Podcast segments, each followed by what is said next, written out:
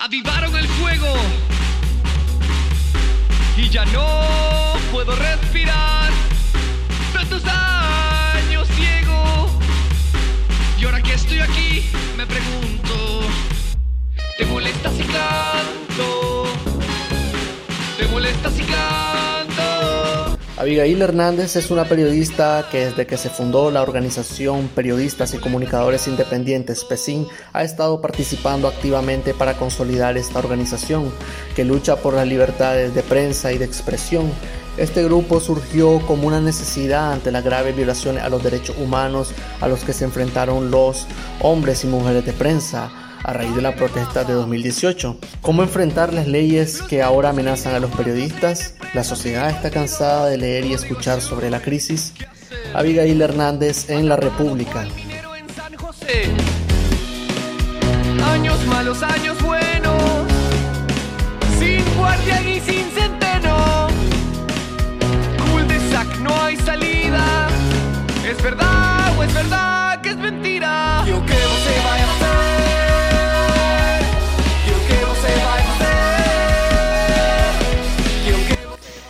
Bueno, Abigail Hernández, gracias por, por la entrevista, gracias por el espacio, gracias por el tiempo. Felicidades, lo primero. Este, tengo entendido que periodistas y comunicadores independientes acaban de finalizar un proceso de elecciones de su junta, eh, junta, ¿cómo es? Junta directiva. De la comisión ejecutiva. Comisión ejecutiva, Eh, perdón. que- Ah, ah. Sí, no, lo primero, Isabel, eh, gracias a vos, eh, ya te había dicho que a mí no me invitaban a la República. No, ya iba a mandar queja formal. Aquí estás en la República ahorita. Contame, ¿cómo, cómo, cómo salió este, este proceso? En, en un país donde el tema electoral eh, es bastante como de moda ahorita y eh, comunicadores, periodistas y comunicadores independientes están haciendo elecciones. Fíjate que ha sido un proceso muy interesante, eh, con grandes eh, cambios. Ya esta es la tercera elección que PESIN, Periodistas y Comunicadores Independientes de Nicaragua, tiene en un lapso de... eh, de conformación de menos de do- menor a dos años, dos años, tres meses, hemos tenido ya tres elecciones. Esta es la tercera. Eh, fue un proceso bien interesante. Fíjate que en la primera elección eh, se manejó, se votó alrededor de 50 personas. En la segunda también fue casi el 50% eh, del gremio agremiado en, esta organización y este año pues eh, ha sido impresionante porque más del 70% de nuestros afiliados votaron. Eso es un crecimiento bien interesante. En la primera junta directiva solo teníamos dos mujeres. En la segunda junta directiva solo estábamos tres mujeres. Y en esta junta directiva hay cuatro mujeres siendo la mayoría. Entonces creo que vamos viendo cambios muy interesantes eh, en nuestra organización. Eh, Eso es bastante destacable, o sea, haciendo elecciones eh, bastante seguidas, lo cual eh, creo que democráticamente es bastante sano. Y este crecimiento de, mujeres en el, en el- grupo de, personas pues que están ahí eh, tomando decisiones, creo que también es, es un ejemplo bastante bueno.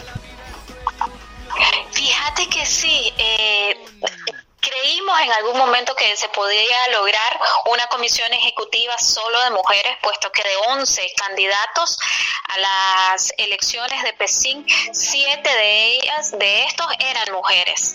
Entonces eso eh, nos llamaba muchísimo la atención, el que las mujeres estemos participando.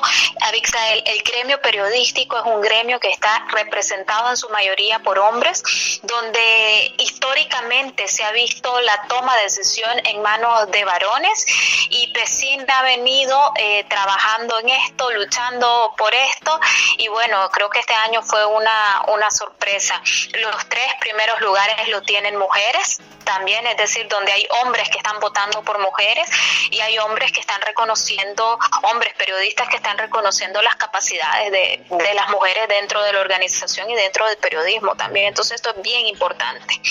Otra cosa importante es que eh, PESIN tuvo la oportunidad, rompió barreras en 2000 2009, cuando se dentro de la comisión ejecutiva eh, se eh, ganó, ¿no? Hubo un espacio para la costa caribe y por primera vez Neida Dixon, siendo una periodista de la costa caribe, pero además era la primer eh, periodista afrodescendiente que era parte de una comisión ejecutiva de una organización eh, periodística en Nicaragua, que eso tampoco nunca antes había pasado. Entiendo. Eh, hablando un poco de esta organización periodística para las personas que nos estén escuchando y por primera vez oyen la palabra PESIN, así de manera rápida, ¿qué, qué es PESIN?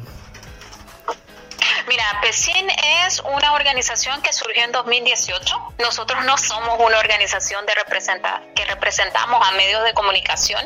Todo lo contrario, representamos a periodistas hombres y mujeres de prensa, a los de a pie, Abixael, a los que andan reporteando, eh, comentaristas, caricaturistas, eh, blogueros, eh, blogueras, que, que hay pocas en el país, pero que las hay, y representamos a una cantidad muy importante de periodistas freelancers en el país.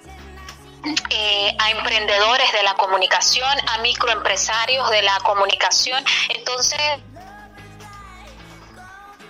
es una realidad eh, completamente distinta de la tradicional en cuanto a representaciones eh, periodísticas en el país. Empezamos exactamente, mm, a ver, 50 periodistas en esta organización y hoy somos 175 eh, en un año y se siguen afiliando. Claro, claro, eh, eso, eso, es importante que siga, que siga creciendo eh, este grupo. ¿Y cómo, cómo están tomando pues todo lo que está pasando en Nicaragua a raíz de estas leyes que el régimen de Daniel Ortega pues, pretende impulsar, la ley de agentes extranjeros, por ejemplo, empecemos por ahí, ¿cómo, cómo lo han tomado desde Pesín?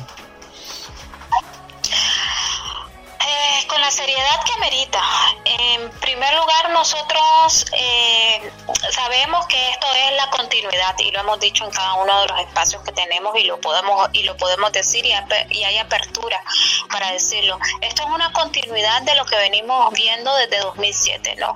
Una agresión constante hacia los medios de comunicación, hacia los y las periodistas y cómo en estos últimos dos años lo que hemos visto es que cambiaron la estrategia. Se dieron cuenta que no era solo irse directo contra los empresarios de medios de comunicación de este país, sino que tenían que agredir a lo más importante que tiene un medio de comunicación y es su recurso humano. Es el periodista, es la periodista. Entonces, esto es la continuidad de, de eso. Mira, cuando en 2007 se empezó a acorralar a los medios de comunicación, Avixae se hizo a través de la asfixia económica, limitando la publicidad que tenían o el acceso a la publicidad que tenían los medios de comunicación eh, del Estado a la publicidad estatal.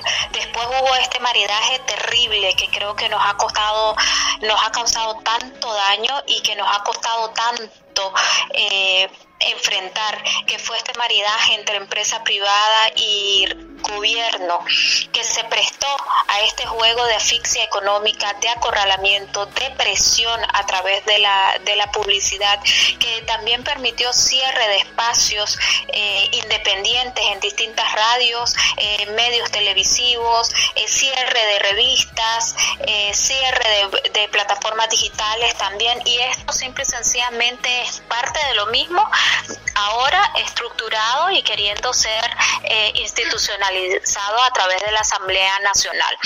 Esto para muchos podrán decir es nuevo, no es nuevo, Abixael. o sea, el año pasado tuvimos a la UAF, que fue una ley que pasó expedita, que buscaba precisamente seguir apretando económicamente a medios de comunicación y organizaciones de la sociedad civil. Esto es parte de esta estrategia y si vos analizas la UAP que empezaron con esta, con esta idea de perseguir el narcotráfico, de perseguir el lavado de dinero, era una forma de eh, darle seguimiento eh, a fondos, ¿no? Eh, recordemos que todos los juicios eh, arbitrarios e ilegales del 2019 que eh, todos eran, eh, después de ser el país más seguro de Centroamérica y uno de los más seguros, nos convertimos en una guarida de narcotraficantes, de terroristas, porque aquí todo el mundo era terrorista y narcotraficante. de la noche a la mañana. Entonces el Estado dijo, entonces como aquí estamos con toda esta problemática, vamos a imponer esta ley. Ahora aparece este cóctel que es un que es un respaldo a esta a la, a la UAF, que tampoco ha sido derogada, pues simple y sencillamente estamos viendo que están preparando un cóctel eh, nefasto, que no solo agrede a los medios de comunicación, agrede a las organizaciones de derechos humanos, eh, organizaciones de defensa del medio ambiente que están trabajando en el país, nacionales e internacionales. Esto también viene a causar una problemática importante para eh, países que todavía tienen eh, trabajo de donaciones en Nicaragua. Exactamente. Y que también esto lo viene a agredir. Y te voy a decir algo de lo que no estamos hablando, Abixael. El control a los partidarios de este régimen porque esto no creas que eso, esto es una forma de control. Hay un, eh, una de las de los acápites, de los capítulos de, de esta iniciativa de ley establece todo aquel que maneje información que cause zozobra o inestabilidad dentro de la sociedad. ¿Cuántas cosas no se han filtrado desde los trabajadores del Estado? Exactamente, o sea, hasta están también poniéndole el bozal a su propia gente y que puede pasarle la guillotina. A veces también a los sandinistas se les olvida eso, que las propias leyes del régimen les pueden pasar a ellos por el cuello. Pero además, que también los hacen las hacen para, para manejarlos a ellos y a ellas. Entonces ahora esto es una forma de decirles, mira, eh, cuidado con lo que hablas, mira, cuidado con lo que decís, mira, cuidado con lo que pitas. Yo no sé si ahora vamos a tener esta posibilidad de darnos cuenta qué pasa en esas reuniones del partido, qué pasa en esas reuniones sindicales, qué pasa en, en esa escuelita que hacen, ¿no? Donde les dicen el ABC de la cartilla, qué van a hacer, cómo lo van a hacer y, qué, y con qué consignas van, van a estar trabajando y cómo es este proceso de adoctrinamiento. Esta ley viene a controlar todo eso. Había ir frente a frente a este tipo de, leyes, frente a este tipo de agresiones, yo no sé, pero siento como que cada vez el periodismo nacional se está viendo forzado como a, volver a, ese periodismo de catacumba, como que tenés que andar clandestino, la gente empieza a hablar de que ya no publiques de tus redes sociales nada, que todo lo es anónimo. ¿Cómo, cómo ves que están reaccionando los, los colegas? Mira, yo creo que tenemos un periodismo, una prensa independiente, pero yo me refiero al periodista, no al de diario, al que escribe, al que está colaborándole a los medios, al que está innovando. Creo que están siendo muy valientes, hombres y mujeres, en seguir ejerciendo el trabajo. Esto es otra presión, Abixael, es seguir trabajando bajo una carga de, de estrés eh, muy fuerte. Es todos los días, alguien me decía recientemente, es como todos los días estarte innovando, todos los días estarte empezar de cero. Entonces, seguimos trabajando eh, bajo estrés, seguimos trabajando bajo presión, eso es una violación a nuestro ejercicio laboral, pero sin embargo yo miro que eh, o sea, el compromiso sigue siendo el mismo, seguir informando. Creo que se sigue intentando innovar y creo que también estas leyes demuestran que eh, hay una desesperación por intentar mantener un control. Porque fíjate que, por ejemplo, con la confiscación de esta, esta semana eh, y todo el, el, grupo ¿no? de medios de comunicación eh, que maneja Carlos Fernando Chamorro, está eh, 100% Noticias, estuvo el cierre del Nuevo Diario. El régimen asumió que bueno, que así iban a ir cayendo todos. Creo que nunca esperaron que cada eh, cierre de estos espacios iba a representar la creación de cinco espacios nuevos de información, de diez espacios nuevos. El nuevo diario, el cierre del nuevo diario permitió que se crearan cinco plataformas nuevas. Imagínate. Que fueron esos periodistas que no se detuvieron, que salieron, que se asociaron, que se organizaron, que crearon espacios individuales o que eh, crearon espacios colectivos y ahí están informando. Y cuando vos los analizás, todos tienen algo especial. Entonces también ha sido, sabes que la, la posibilidad de que nos innovemos y miremos otras formas de hacer eh, periodismo y de informar. Entonces creo que el compromiso sigue ahí, sí representa un, mayor riesgo, un mayor peligro. Y ellos asumen que mientras nos sigan asfixiando económicamente vamos a dejar de trabajar.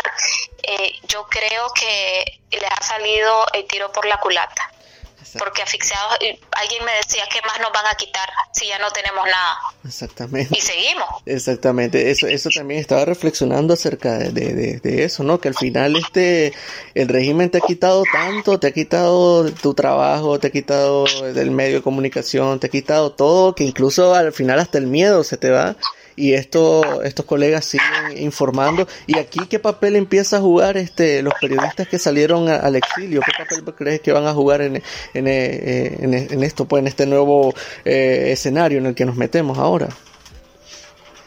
Mira, ahorita entran a jugar un papel diferente. Han jugado un papel importante. Ahora entran a jugar un papel eh, diferente. Eh, esta salida de, periodistas de Nicaragua, a ver, aquí ha habido exilio de periodistas en distintos momentos, ¿no? Y en los 80, por ejemplo, que también fue un régimen eh, dictatorial, salieron muchos periodistas al exilio, pero salieron a buscar cómo seguirse ganando la vida. Los periodistas que han salido en, en esta ocasión ha sido muy interesante, han salido con un compromiso muy claro de seguir firmes y de no desconectarse de Nicaragua. Recordar las plataformas que salieron a... Eh, a crear fuera del país, siguen informando de lo que sigue pasando aquí. Siguen estableciendo contactos, siguen estableciendo enlaces y siguen sacando información sobre Nicaragua. Eso creo que no se lo esperaron tampoco. Sí, sí. Creyeron que se iban y que iban a salir, pues obviamente, fuera del país, imagínate, no estás en tu país. Muchos se fueron con una mano adelante eh, y otra atrás, otros mal vendieron eh, lo poco que tenían aquí. Entonces la situación económica obviamente para ellos y ellas es difícil. Y sin embargo salieron a hacer lo que saben hacer que es periodismo. Entonces siguen esforzándose esforzándose por, por seguir informando sobre el país. Qué papel vienen a jugar ahora en ser un parlante de resonancia creo que siguen firmes, comprometidos en seguir apoyando y saben pues que la causa, la lucha por la libertad de expresión es una, es una bandera que ellos tienen y que también saben que ahora la tienen que defender. Eh, y trabajar este con, los que estamos todavía en Nicaragua pues.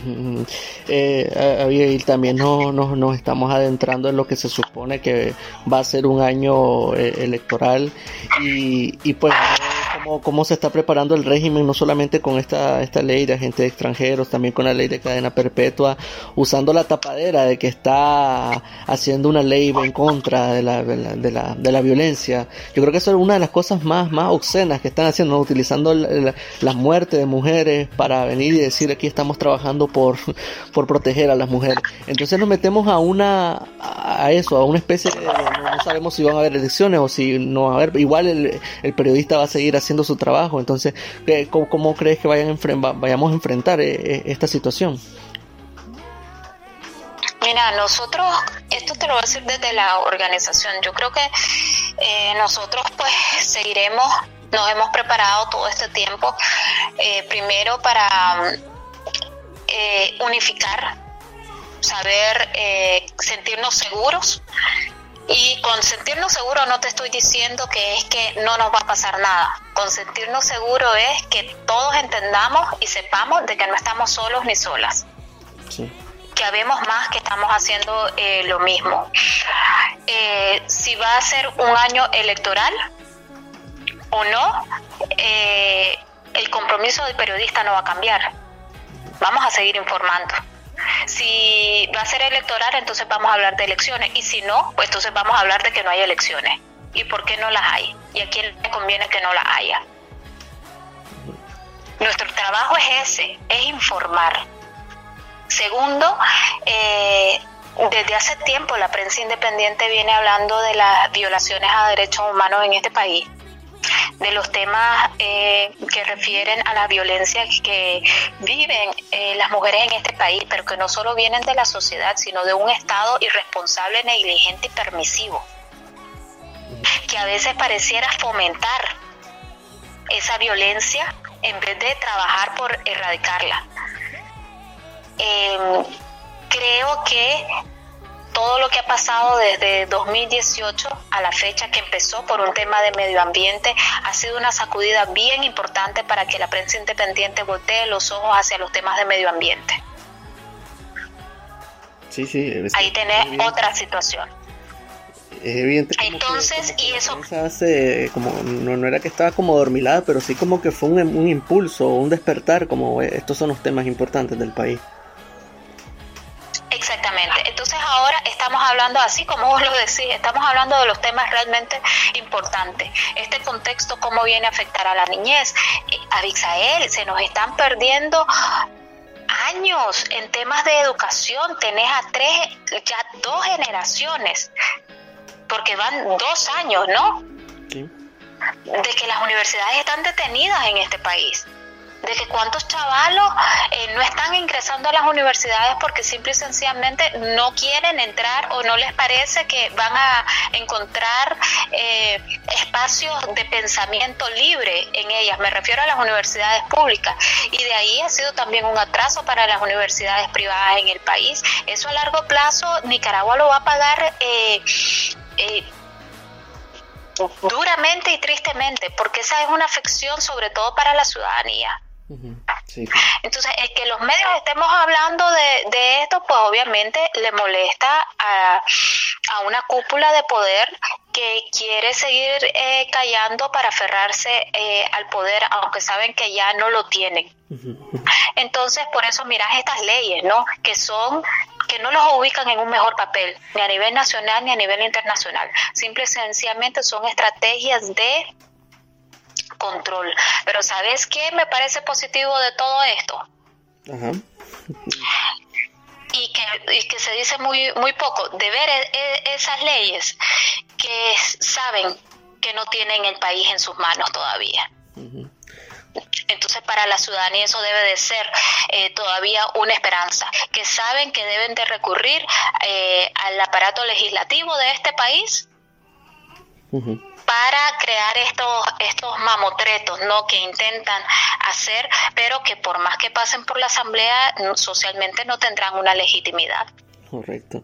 Hablando de, la ciudadanía, ¿cómo, cómo, cómo ves así pues un panorama a la, gente? A veces yo he sentido como que la gente también se ha saturado un poco. Llevamos desde 2018 casi que monotemático, en algunos, en el, al menos en el espacio político, escribiendo de la crisis, luego venimos con lo del COVID, como que la gente también a veces se, se, ha saturado y también le ha bajado un poco en las redes sociales. ¿Vos cómo, cómo lo cómo has observado la audiencia?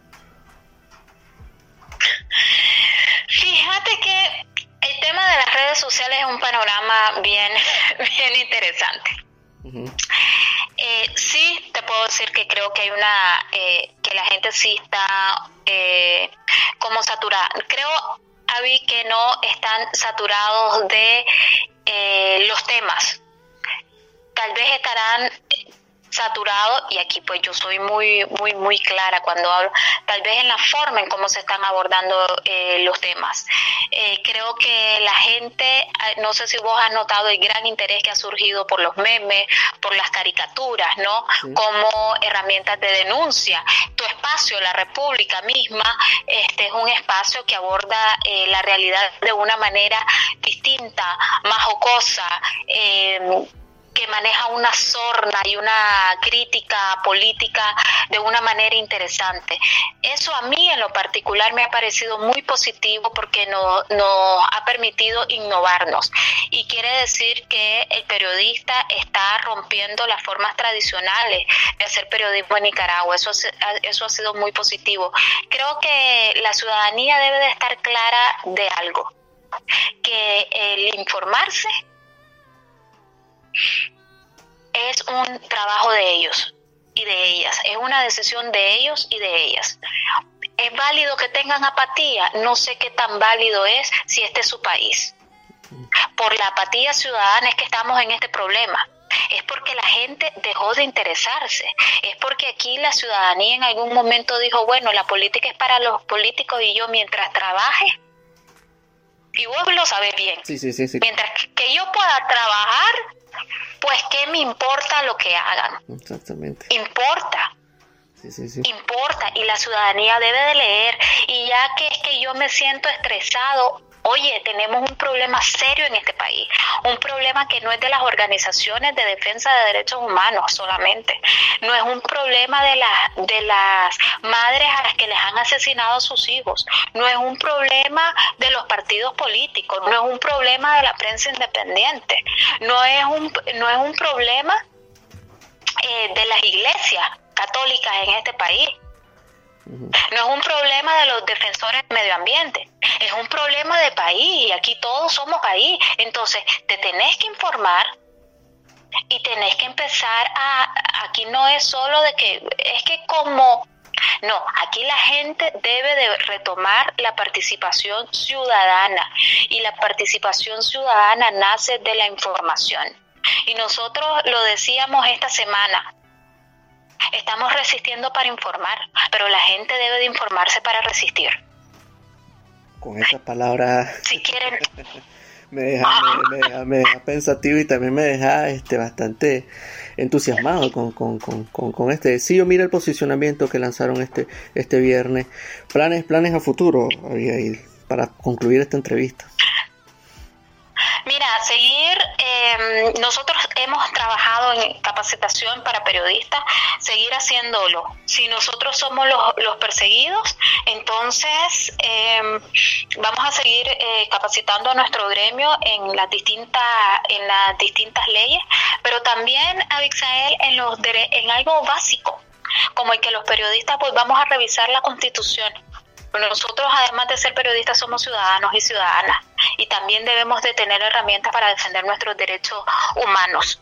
Eh, PESINS eh, es una organización que va a largo plazo. Nosotros volvemos a decir, trabajamos por, por la protección y seguridad de periodistas dentro de Nicaragua. Eso no cambia, eso no se detiene. Eh, como lo decíamos esta semana, a seguir ejerciendo nuestro trabajo, ese es el llamado, no podemos echar eh, paso atrás y queremos relacionar esta idea ¿no? del periodismo, del periodista como ciudadano y ciudadana. Eh, esforzarnos por seguir haciendo este trabajo porque si queremos un mejor país tenemos que meter la mano en ello y este es un llamado no solo para los periodistas, es un llamado para la ciudadanía. Señor, señora que nos esté escuchando, si usted no se mete, entonces ¿qué va a pasar? Y esto no es que estamos diciendo que no estamos fomentando nada, pero si usted no se informa, ¿cómo sabe que algo está mal o está bien? Y después nos quejamos de cómo va todo de caro. Porque ya los mil pesos que te gastabas en, en el supermercado a, a la semana ya no te dan para nada. Correcto ya uno, en este país ya de niño eh, estamos haciendo el, el, papel de loco, agarras un billete y después pareces en tu casa ahí acostado y, y hacer la cuenta una y otra vez, porque vos decís, pero ¿cómo gasté tanto? Porque la vida en Nicaragua se está convirtiendo en insostenible desde todo el punto de vista. A una crisis sociopolítica tan difícil como la que teníamos se, sumó la crisis sanitaria que tampoco fue abordada y manejada de la mejor manera, por algo muy sencillo, el no querer dar información.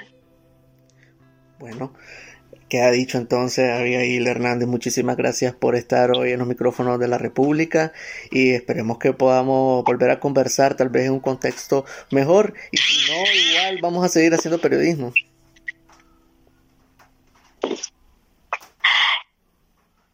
No, gracias, gracias Abixael, a mí me encanta, yo soy fan de la, de la República, me, me río mucho y pues yo con este tipo de proyectos soy eh, gran creyente de que este tipo de proyectos nos llevan por un muy buen camino hacia todo lo que podemos innovar desde el periodismo.